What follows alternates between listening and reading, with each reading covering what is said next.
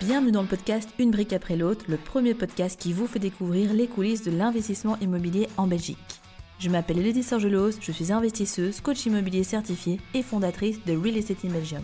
Dans ce podcast, je vous partage tout pour vous permettre à votre tour de devenir un investisseur immobilier rentable et surtout de générer du cash flow positif chaque mois. Si votre but est de mettre l'immobilier au service de votre vie, abonnez-vous directement pour ne pas manquer les prochains épisodes.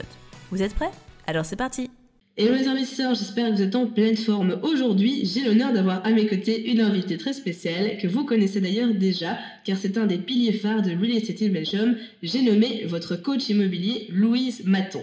Vous la voyez souvent sur les stories de notre compte Instagram ainsi que sur la chaîne YouTube au travers des études de cas des personnes qu'elle accompagne notamment au sein de Real Estate Belgium, mais au final, vous ne connaissez peut-être pas vraiment son parcours.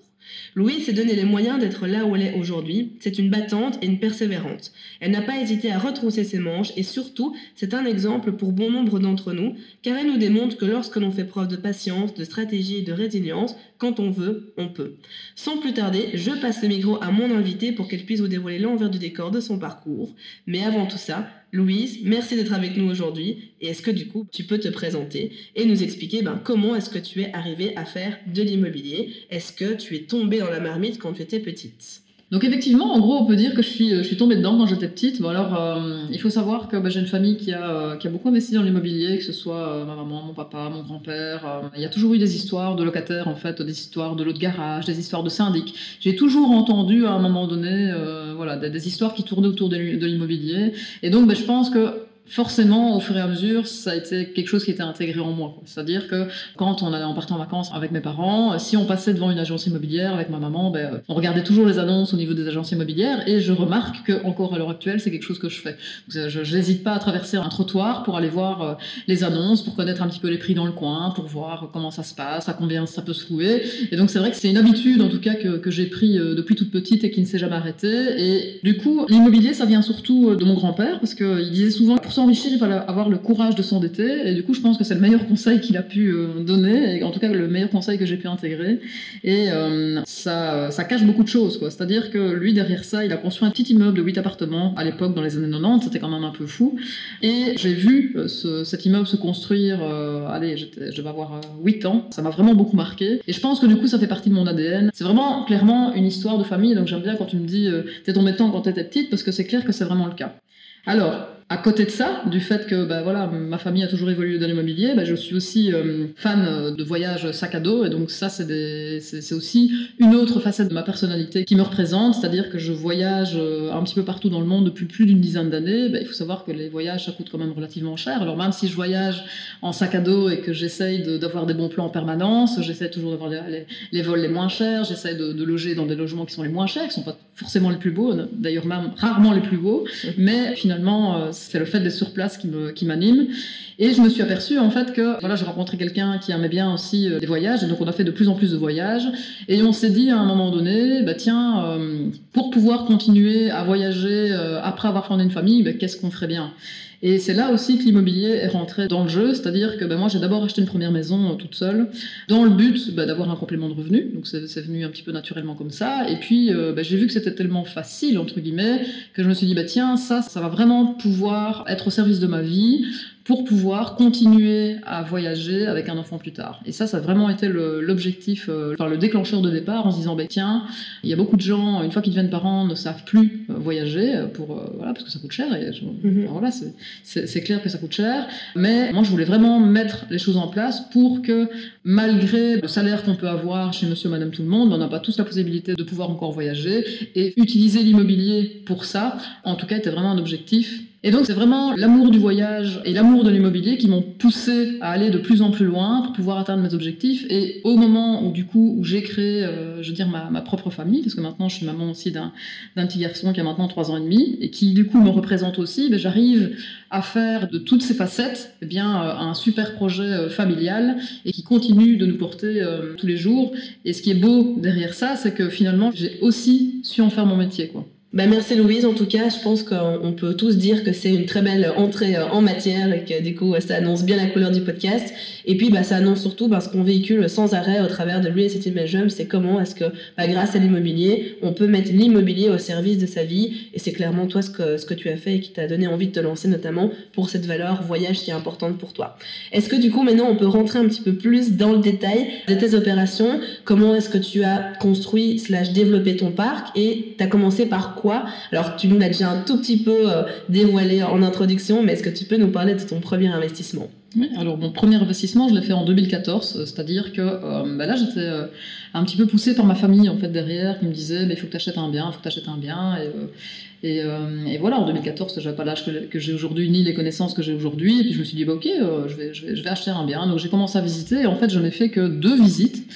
Et bah, au départ, il faut savoir qu'en 2014, YouTube, les livres, tout ça sur l'immobilier, il n'y en avait pas. Et donc euh, j'ai fait ce qu'on m'a dit. Donc j'ai acheté une petite maison euh, à Mons qui me, voilà, qui me plaisait bien, qui n'avait pas de jardin. Moi je trouvais pas que c'était un problème et où il y avait un, tout petit rafraîchissement à faire. Là, les personnes qui m'ont aidé m'ont dit Ah, faut pas mettre trop cher, tu vas voir, les locataires, ça abîme, blablabla. Je dis Ah oui, ok, bah écoutez, on va faire euh, des travaux moins chers. Ouais, donc j'ai vraiment fait des travaux moins chers, c'est-à-dire que j'ai même été acheter aller du carrelage pour la salle de bain en, en deuxième main. J'ai essayé de tirer un petit peu euh, sur tout ce qui pouvait être euh, en promotion.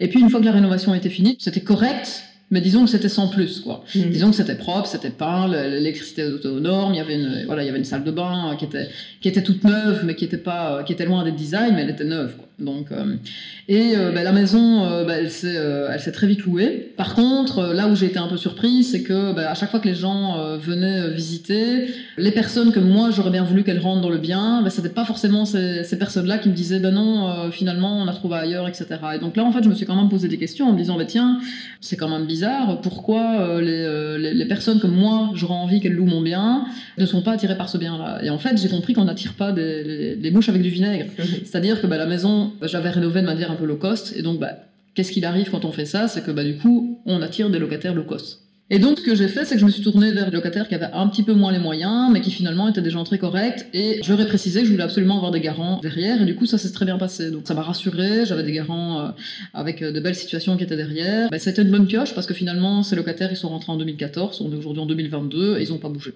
Et donc, ça s'est avéré être une bonne affaire parce que c'est aujourd'hui, dans tout mon patrimoine immobilier, ce sont les locataires que j'entends le moins.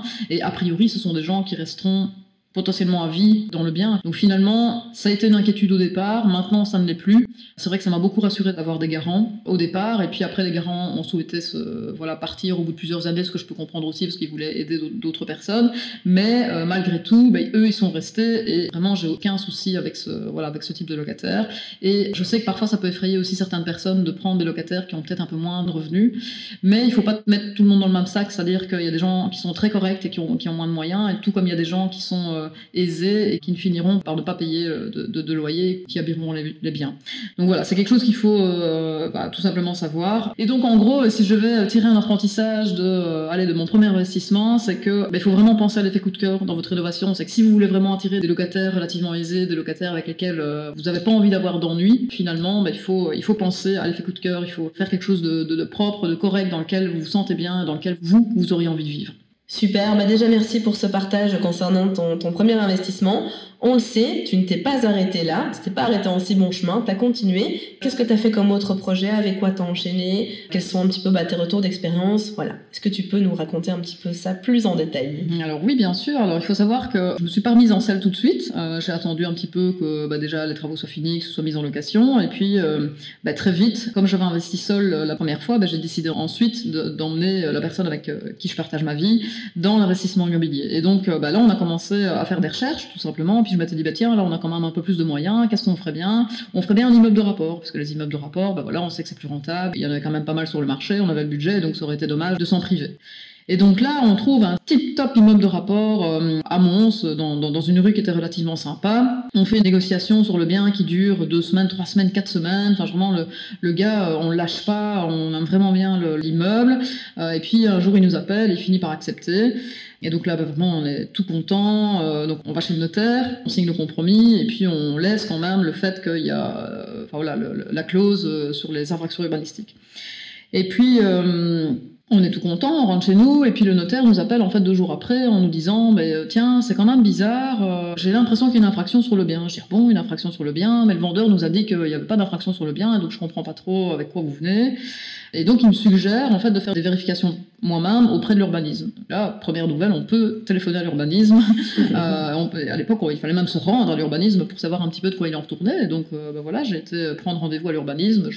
J'ai été jusque là et puis j'ai rencontré ben voilà une des personnes sur place qui m'a expliqué qu'en fait ce bien effectivement était en, infraction urbanistique et que maintenant qu'ils avaient repéré qu'il était en cours de vente, bah, qu'ils interdiraient la vente en tant qu'un immeuble de rapport et qu'ils le repasseraient en maison unifamiliale. Il faut savoir que c'est un bien en fait qui était dans le viseur de la de Mons depuis plusieurs années et que le propriétaire était censé régulariser et qui ne régularisait pas. Du coup, il s'était vraiment très fâché d'apprendre que le bien était, en vente, qui en plus de ça, il voulait le vendre en immeuble de rapport et qu'il était hors de question que ça se passe comme ça. Et donc bah là, euh, évidemment, moi j'ai vraiment pris peur en me disant mais j'ai un compromis qui est signé, qu'est-ce que je vais faire? Je venais de mettre euh, un apport de 10 000 euros euh, au niveau, de, au niveau du notaire. Je me suis dit, mais peut-être que je vais jamais revoir cet argent. En plus de ça, ben, j'ai emmené la personne avec laquelle j'investis dans le deal. Je, voilà, je suis super inquiète. Quoi. Donc là bah, voilà, je rentre à la maison, j'explique un petit peu tout ça. Bon, on, prend un peu peur, on explique. Voilà, là du coup, euh, on repart vers le notaire. Bah, qu'est-ce qu'on va faire? Puis là, le, notaire nous explique oh, mais il n'y a, pas de souci. À partir du moment où il y a la clause pour des infractions urbanistiques, la vente va se casser. Et euh, voilà, il n'y aura pas de souci. Je dis ah, ok, bah, c'est dommage, mais bon, euh, voilà, on va. du coup, on va casser la vente. Et donc là, là, on a bien cassé la vente, tout s'est bien passé, on a récupéré nos billes. Donc ça, c'est ce qui nous inquiétait finalement le plus. Mais il faut savoir que bah, après ce bien, euh, bah, ça m'a méchamment refroidi. C'est-à-dire que pendant six mois, euh, j'ai plus ouvert ImoWeb, je voulais plus voir un bien, j'étais dégoûté de l'investissement immobilier. Je me suis dit, mais enfin, euh, c'est quand même un truc de fou, euh, tout le monde ment. Ce qui est marrant, c'est que quand j'y repense maintenant, à l'époque, j'étais pas du tout étillé pour acheter ce genre de bien. Maintenant, avec les connaissances que j'ai aujourd'hui, c'est un bien que j'aurais très bien pu acheter. Mais je pense qu'avec les connaissances que je n'avais pas à l'époque, j'aurais vraiment fait beaucoup d'erreurs. À l'époque, pour un petit immeuble de rapport de trois entités, alors c'était des appartes des petits appartements une chambre. Hein. L'immeuble de rapport, il n'était pas très très grand. J'avais été revisiter avec un ami euh, qui, m'avait budgétisé 50 000 euros de travaux.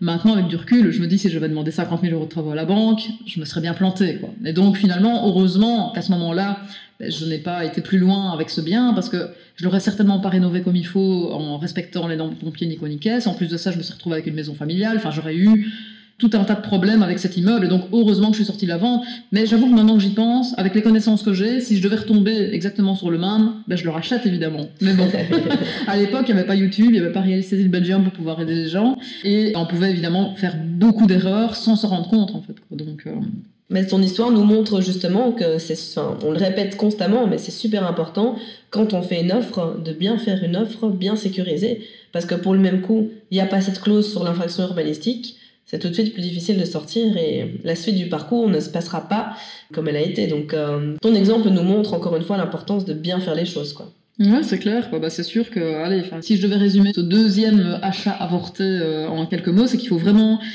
toujours vérifier les informations urbanistiques. Et les informations urbanistiques, il faut non seulement aller à l'urbanisme, mais, mais il faut aussi aller au service logement. Et il faut savoir qu'ils ne communiquent pas forcément entre eux. Donc l'urbanisme a parfois euh, des infos dont ils sont au courant, mais parfois c'est le service logement quand il s'agit des petits logements en dessous de 28 mètres carrés, parce qu'ici il y en avait un qui était, dans, qui était dans le cas, qui avait les infos. Et en fait, entre les deux, a, pour eux, il n'y avait pas de problème. Et donc c'est ça qui a cette traite, qu'il faut toujours recouper les informations, il faut toujours les vérifier plutôt deux fois qu'une, euh, et parfois même aller euh, poser la question euh, dans plusieurs bureaux pour être sûr que le, discours est le même.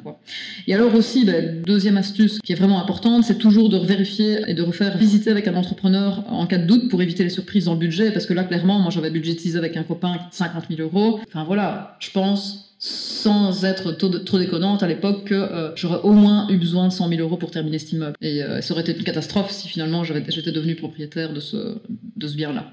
Bon, du coup, il faut savoir qu'après ce bien, j'ai quand même fait une pause, une belle pause de six mois. J'ai plus pu euh, regarder une seule annonce ImoWeb, j'étais dégoûtée.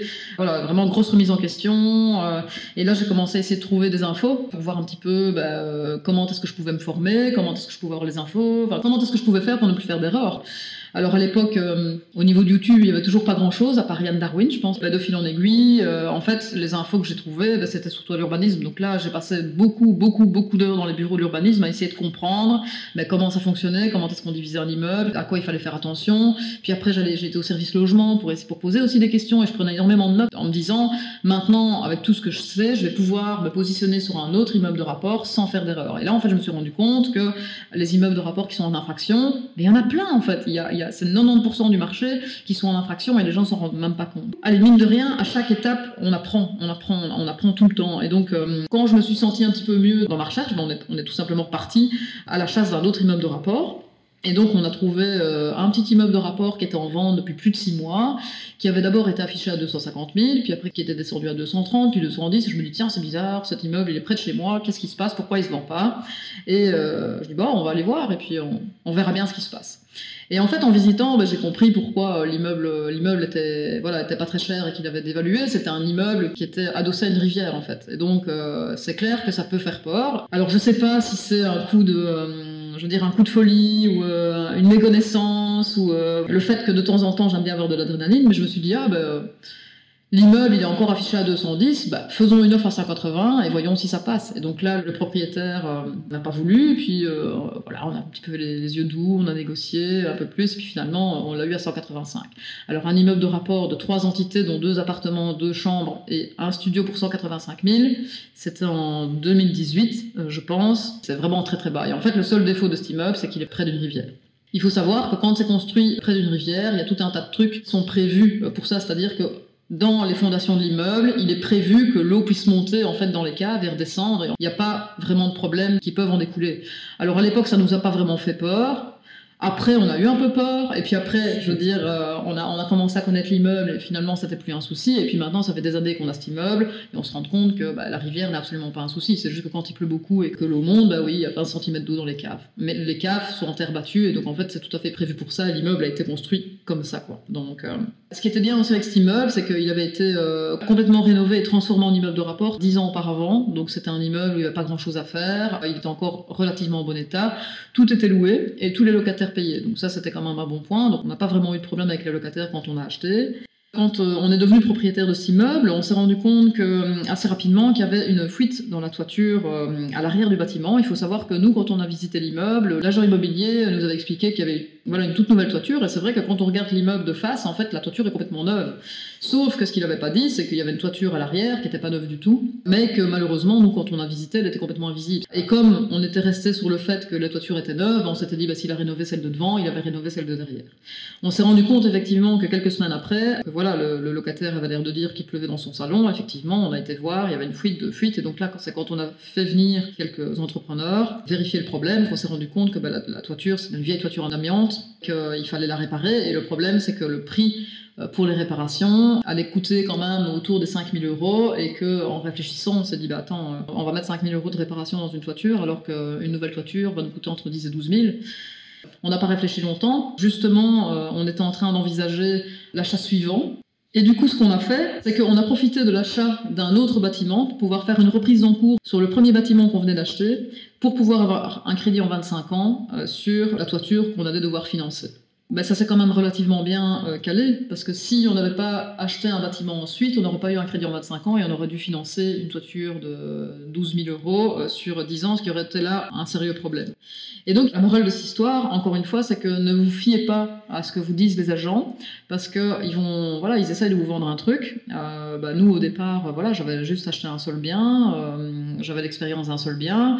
Là, j'avais déjà essayé d'être plus attentive à certains points. La toiture, elle était invisible, sauf celle voyait sur la rue. Pour moi, tout était clean et j'ai vraiment cru l'agent immobilier sur parole. Et donc là, j'ai fait un gros apprentissage par rapport à ça, c'est que il faut toujours tout vérifier par soi-même. Si vraiment, si j'ai un, un, conseil à donner, vérifier tout plutôt deux fois qu'une pour éviter les surprises, parce que là, bah, en l'occurrence, heureusement que l'immeuble, on l'a pas eu cher, parce que bah, l'année qui a suivi, on a déjà dû débourser plus de 10 000 euros pour remplacer cette toiture et refaire un crédit là-dessus.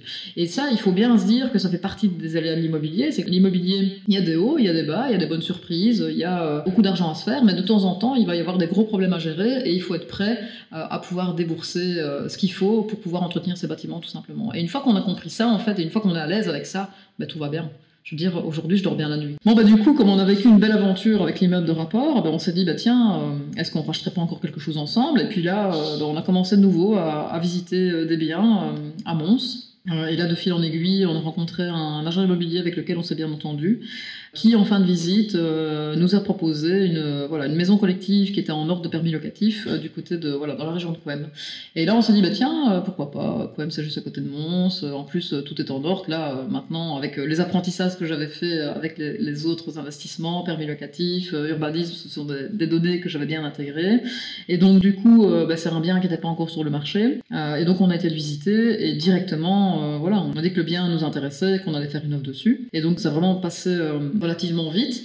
Là, de nouveau, euh, j'ai aussi appris des choses, c'est-à-dire que là, on a rencontré le propriétaire, et le propriétaire nous a dit que bah, tous les locataires qui étaient en place payaient depuis longtemps, euh, qu'ils payaient souvent main à main, euh, voilà, c'était encore un, gars un peu à l'ancienne, mais comme il avait l'air très gentil, on lui a dit, ah ok, d'accord, ça va, bah, super, on, on, s'accorde sur un prix, la vente se passe relativement bien, tout est, tout est clean. Une fois qu'on devient propriétaire, bah, là, on se rend compte que finalement, ça c'était pas vraiment comme ça qu'il nous l'avait vendu, et qu'il fallait remettre un petit peu d'ordre au niveau des locataires, donc euh, on a appris qu'il y avait quand même deux locataires sur les quatre qui payaient pas souvent, ou en tout cas de temps en temps. Il y en a un bah, qui, du coup, euh, à force de persuasion, a fini par payer, puis après il est parti de l'humain, donc ça ça, a été, ça, ça a été cool. Et puis en a un autre qui avait des problèmes de paiement avec l'ancien propriétaire, mais une fois qu'on est arrivé nous, ben, il a repris ses paiements en fait comme si de rien n'était, donc ça, voilà, ça ça a été relativement correct. Donc on voit aussi que c'est clair que là, de nouveau, on a fait une bonne affaire, mais il y a eu des problèmes à régler. Quoi. On ne sait pas toujours tout ce qu'on achète, et on le découvre en général euh, une fois qu'on a des clés, mais de nouveau, ça fait partie de l'investissement immobilier. Il y a des points d'interrogation qu'on va découvrir une fois qu'on aura les clés, et euh, il faut faire avec. C'est toujours comme ça que ça marche. Ensuite, bah, le, dernier investissement que j'ai fait, euh, là ici je l'ai fait seul. Donc ça c'est euh, la coloc sur Mons. Donc vous avez peut-être vu sur la chaîne YouTube, il y a l'étude de cas qui a été publiée. Donc là c'est ma première grosse rénovation. Il faut savoir que jusque là, on avait acheté des biens qui étaient soit quasi rénovés ou en tout cas euh, relativement propres pour pouvoir continuer à habiter dedans. Et on s'était toujours dit, bah tiens, quand il y a un locataire qui part, eh bien on rénove autour de rotation. Ce qui sur le fond paraître une bonne idée. Alors maintenant, j'aurais peut-être un autre discours par rapport à ça, parce que du coup, euh, il y a toujours des petites choses qui tombent en panne. Et en termes de gestion locative, c'est quand même euh, beaucoup plus compliqué à gérer. donc là, je m'étais dit, bah, ok, là, pour le prochain bien, qui était cette coloc sur Mons, je vais partir sur une grosse rénovation. Au moins, je serai tranquille et ce sera beaucoup plus simple à gérer. Alors il faut savoir que dans cette coloc, j'ai vraiment beaucoup travaillé. Euh, j'ai fait tout ce qui était détapissage, j'ai fait une partie du démontage. Je voulais vraiment économiser un max d'argent pour pouvoir optimiser le cash flow, tout simplement. Alors, il faut savoir que Mons, c'est une ville qui est quand même euh, très concurrentielle, et donc euh, je voulais absolument trouver un bien qui soit euh, hyper bien situé, proche des écoles, pour pouvoir faire cette coloc. Et j'ai mis plus de six mois à le trouver. C'est-à-dire que j'ai fait une dizaine d'offres, j'ai énormément visité. À chaque fois qu'il y avait un bien qui sortait, je visitais, je faisais des offres, je faisais des offres. À chaque fois, elles étaient refusées. À chaque fois, il y avait quelqu'un qui mettait 2, 3, 4, 5 000 au plus que moi. Et en fait, j'ai fini par comprendre que c'était moi le problème. C'est-à-dire que moi, je veux toujours tout pour rien. C'est pas, pas compliqué, je veux toujours faire une bonne affaire. Et donc, je faisais vraiment des, des offres qui étaient euh, en dessous du prix du marché. Alors je dis pas, de temps en temps ça fonctionne, mais quand on est dans des zones qui sont très très bien situées, quand le secteur est concurrentiel, je me suis rendu compte que ça servait à rien de vouloir négocier des maisons à des prix qui étaient déjà corrects, parce que non seulement j'ai perdu du temps, je me suis probablement frité euh, aller avec certains agents immobiliers parce que je les ai vexés en faisant des offres qui étaient un petit peu, euh, voilà, qui étaient un petit peu dérisoires. Et le temps finalement c'est de l'argent. Et du coup, quand j'ai décidé de changer de stratégie, je me suis dit bah ok, le prochain bien qui sort et qui me semble être un prix intéressant, bah, directement je vais l'attaquer autrement. Et effectivement, il y a un bien comme ça qui est sorti, donc il est sorti. Euh, euh, je me souviens un, jeudi, et je l'ai visité le jour même. J'ai fait mon offre euh, tout de suite, 10 000 au-dessus du prix qui était affiché.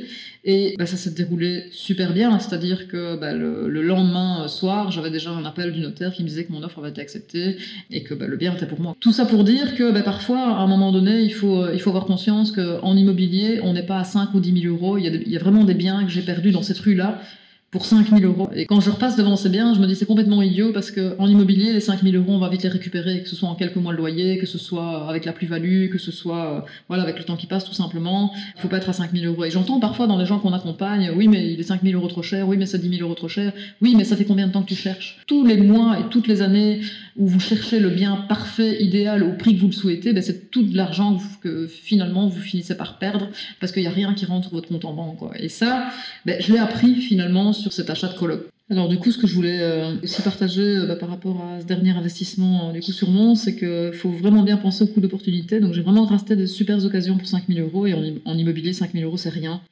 C'est récupéré en quelques mois. Donc, si vous voulez avancer vite, ne soyez pas trop gourmand. Ensuite, ce que j'ai envie de dire, c'est que l'immobilier, c'est des challenges à résoudre régulièrement. C'est pas qu'une ligne droite, c'est-à-dire qu'il y a le plan, il y a ce qu'on a envisagé, et puis il y a la réalité du terrain. Parfois, il y a beaucoup d'argent en jeu, parfois on en perd un petit peu, et puis parfois on en gagne beaucoup. Il y a toujours un équilibre qui se, qui se forme. Il faut en être conscient et penser à l'objectif.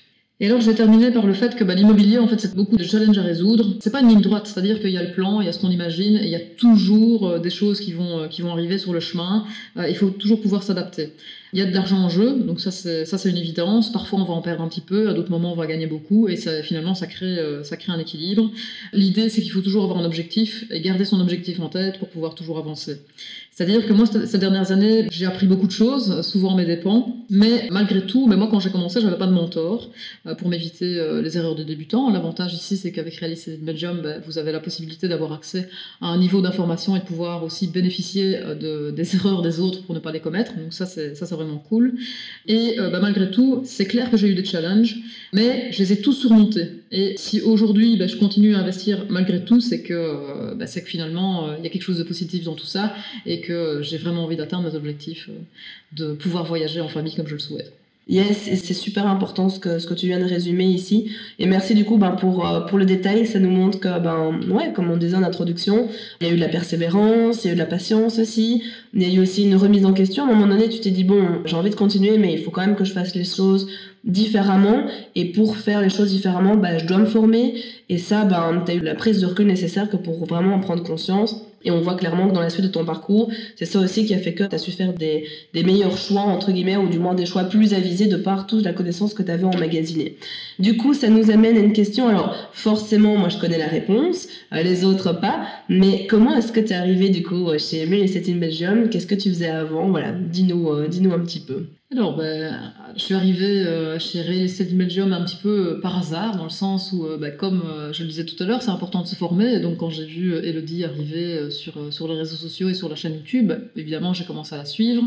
et puis, à l'époque, elle organisait des petites soirées restaurants où, finalement, ben, je, me suis, invitée. Et puis, le, feeling est quand même relativement bien passé. Et donc, de fil en aiguille, j'ai proposé d'être bénévole à un événement. Et puis, elle m'a proposé d'être coach en connaissant un petit peu mon parcours C'est comme ça que je suis devenue coach immobilier à, à Real Estate Belgium. Et puis depuis, bah, tu as évolué dans la structure, etc. Ce que l'histoire ne dit pas encore, vous l'avez peut-être compris à, gauche, à droite, c'est que du coup, bah, cette collaboration a débouché sur euh, beaucoup d'autres choses, dont notamment bah, une association qu'on a fait euh, toutes les deux, Louise et moi-même, sur euh, deux autres sociétés qui sont annexes à Real Estate Belgium et qui sont complémentaires. Donc une société de chasse immobilière, Fan Mindvest, pour trouver les investissements rentables à votre place, et également Lock Invest, la société de gestion locative qui gère euh, vos biens bah, comme c'était les nôtres. Et donc d'une vidéo YouTube, on a vu euh, tout ce sur quoi ça a pu découler, donc comme quoi euh, la vie nous réserve des bonnes surprises. Ah ça c'est clair. Mais du coup, avant, qu'est-ce que tu faisais? Alors, donc avant Real Estate in qu'est-ce que je faisais? Ben, En fait, j'évoluais dans la communication. Donc, j'ai travaillé pendant 10 ans pour une boîte qui faisait la formation dans l'informatique au niveau des demandeurs d'emploi. Et c'était mon premier job. Donc, je suis quelqu'un en général d'assez stable au niveau de voilà au niveau que ce soit amical ou au niveau de, de mes jobs. Et donc c'est vraiment un, job qui m'a permis euh, d'apprendre beaucoup de choses mais euh, un petit peu comme tout le monde à un moment donné on s'encroute un petit peu dans sa voilà dans sa place. Je me suis retrouvée un petit peu dans une prison dorée où j'avais mon CDI j'avais pas mal d'avantages j'avais une flexibilité dans les congés j'avais une flexibilité euh, au niveau de mes horaires etc et puis je me suis rendu compte que ben, je, au fur et à mesure des années je m'éteignais et je, voilà, je savais qu'il fallait que je change de vie, je savais qu'il fallait que je change d'emploi, mais il était hors de question que je parte euh, vers quelque chose qui au final euh, n'allait pas m'apporter plus que ce que j'avais aujourd'hui. Et comme de nouveau j'avais beaucoup d'avantages dans ce job, j'ai vraiment eu du mal à le quitter. Et du coup de fil en aiguille, ben, en ayant euh, en rencontré, tout simplement, euh, ben, je me suis rendu compte qu'on pouvait avoir d'abord un job complémentaire, où on n'avait pas l'impression de travailler, et puis de fil en aiguille, ben, ce job complémentaire est devenu un travail à temps plein. Et c'est vrai que c'est du coup c'est génial parce qu'aujourd'hui j'ai vraiment pas l'impression de travailler. Je fais de l'immobilier quasi toute la journée, j'accompagne des personnes euh, voilà, qui, qui, qui, ont des rêves et, je les aide à, les réaliser. Et il n'y a pas plus vivifiant aujourd'hui pour moi de voir le sourire et l'épanouissement euh, des personnes quand elles me disent qu'elles ont une offre quand elles me disent qu'elles reçoivent leur premier loyer. Et, euh, et ça, c'est vraiment quelque chose qui m'anime aujourd'hui et qui me porte. Quand j'y repense, je ne sais pas comment j'ai fait pour rester aussi longtemps dans un job qui ne me plaisait pas. Parce que maintenant que je suis dans un job qui me passionne et qui m'anime, ben pour rien au monde, je voudrais faire autre chose.